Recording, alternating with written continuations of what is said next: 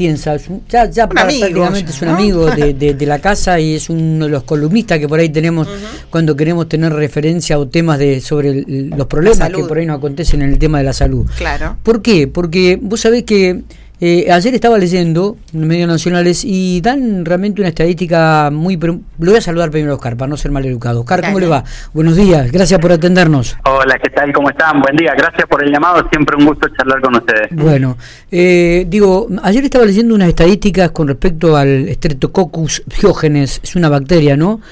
Que pasó de 75 casos a 382 en el último año, un aumento del 400% y donde hubo víctimas, donde hubo personas que murieron por esta bacteria. Es, es, nosotros habíamos hablado sobre esto, me parece, en el curso de este año, Oscar, pero bueno, llama mucho la atención el crecimiento que ha tenido este esta bacteria, ¿no?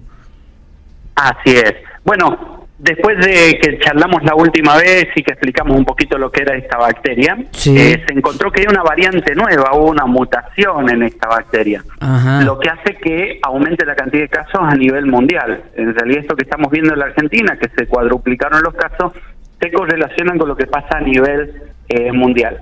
Y es por eso un poquito que estamos viendo, incluso lo que desató un poco esto fue un informe ahí de La Pampa, eh, que muestra que también han tenido un aumento en la cantidad de casos. Es parejo a nivel mundial y parejo a nivel nacional. Se han cuadruplicado los casos. En lo que va del año hay 78 fallecidos en toda la Argentina. Así que es preocupante.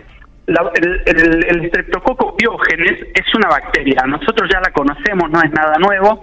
Eh, es el que produce la faringitis, los, los dolores de garganta, la escarlatina, la erisipela es decir, son todas enfermedades ya conocidas y esta bacteria la conocemos desde hace muchísimo tiempo. De hecho, es sensible a la penicilina y a un antibiótico que todos conocemos que es el amoxidal. Lo que pasa es que estamos hemos hecho un mal uso de estos antibióticos durante las últimas décadas y esta bacteria se ha hecho un poco resistente. Sumada a esta mutación, es que se produce un aumento en la cantidad de casos y no solo de casos, sino de casos graves con muchos fallecidos, ¿no? Casi un 25% de letalidad tiene eh, en, en, esto. Así que yo creo que está bien, hay que estar alerta, atento.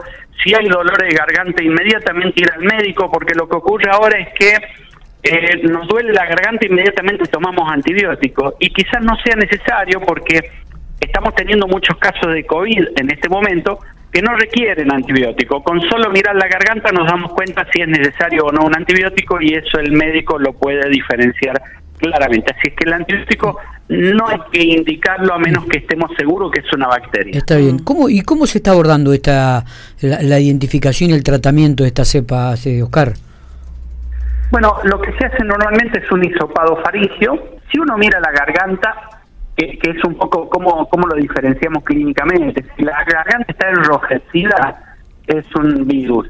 Si hay plaquitas blancas, que esto ya es de dominio popular, si tiene plaquitas blancas una persona en la garganta, y lo más probable es que se trate de una bacteria, ahí se indica antibiótico. Y se hace un hisopado faringio, con el hisopado faringio eh, se puede establecer si es un virus o una bacteria. En el caso de que sea una bacteria, se hace un cultivo. ¿Qué es un cultivo? Se pone un poquito de ese hisopado en una plaquita.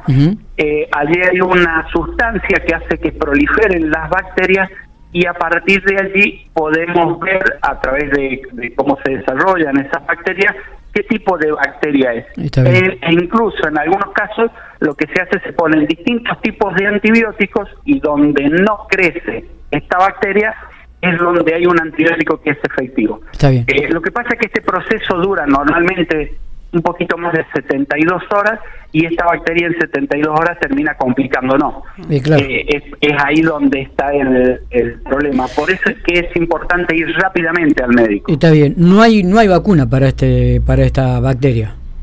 No, no hay vacunas. Eh, lo único que tenemos es antibióticos en este caso. Eh, doctor, una pregunta, porque he conocido hace muy poco hubo como también eh, en, varias escuelas acá de la ciudad, de nuevo la escarlatina, por ejemplo, que yo hace años que no la veía. y la verdad es que estuvieron un, uno, dos días, tres y después perfecto los niños, ¿no? Digo, ¿y por qué digo esto? Porque ah, hubo, hay muertes, digamos, aumentaron las muertes y, bueno, los casos y las muertes ¿Cuándo puede suceder esto? Digamos, ¿por qué algunos sí y otros no? ¿Tiene que ver con las defensas? ¿Con qué tiene que ver la afectación más o menos a una persona? Bueno, hay muchas variables, ¿no? Y está bien esto que marcás porque eh, en realidad lo, que es la infección por estreptococo se da generalmente por contagios en niños, en menores de 16 años y sobre todo los escolarizados. Es allí donde hay más contacto, ¿no? Para que esto se, contagie. Por eso es que vemos en las escuelas estos brotes de escarlatinas o de faringitis. Eh, puede ocurrir, ¿dónde es que se complica? Cuando hay una persona que tiene otra enfermedad o de pronto está con un proceso por COVID, que hay mucho COVID en este momento, y se suma la escarlatina o está con algún proceso de alguna otra otra enfermedad, alguna enfermedad infectocontagiosa o de tipo inmunitaria y nos contagiamos de esta bacteria. Es una bacteria tremendamente frecuente, digo, la tenemos normalmente en nuestra garganta y en nuestra piel.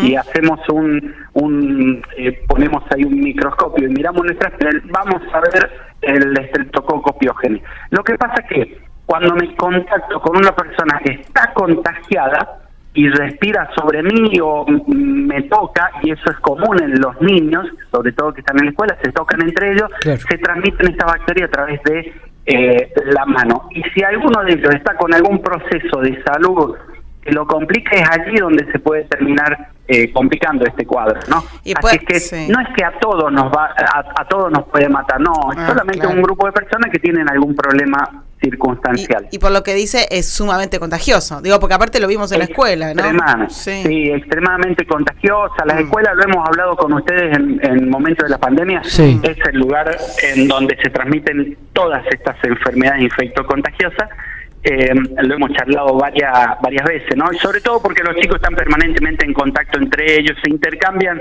eh, todo tipo de eh, herramientas del colegio, elementos del colegio. Claro. Exactamente, están permanentes con las lápices en la boca, las reglas en la boca, eh, y ahí es donde vienen estos contagios, ¿no? Claro, claro. Oscar, le agradezco muchísimo estos minutos que ha tenido, como siempre, usted es muy atento, un placer hablar y porque además es muy didáctico, evidentemente este es profesor, da cátedra y, bueno, y explica muy bien, ¿no? Para que la gente, el común denominador, entienda de qué se habla. Así que le agradezco muchísimo, Oscar. Abrazo grande. Gracias a ustedes, que anden bien, buen día.